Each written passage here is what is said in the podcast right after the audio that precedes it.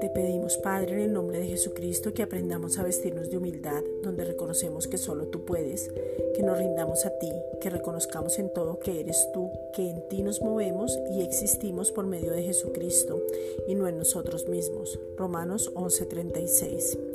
Padre, en el nombre de Jesucristo te pedimos una revelación sobrenatural de tu amor para poder vestirnos de amor porque es el vínculo perfecto. Colosenses 3:14. Tu amor es el pegamento que une el cuerpo de Cristo. Tu amor es el cumplimiento de la ley. Romanos 13:10.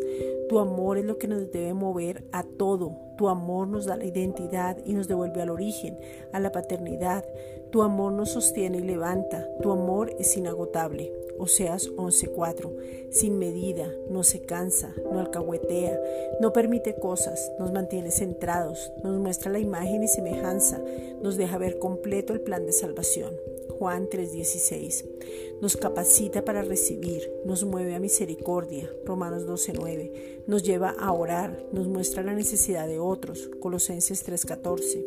Nos guía a tomar buenas decisiones, nos motiva a seguir corriendo hacia la meta, nos mueve a predicar a los perdidos, nos motiva a continuar, nos mantiene enfocados mirando a Cristo. Padre, queremos tener un encuentro personal contigo, donde tu amor, esa esencia, pueda manifestarse en nosotros. Filipenses 1.8. Ese amor que ha sido derramado en nuestros corazones lo podamos expresar a otros. Romanos 5.5. Y de la misma manera que fuimos atraídos por ti con cuerdas de amor, Oseas 11.4, podamos manifestar a otros lo que tú nos has dado. Primera de Juan 4.16. Gracias Padre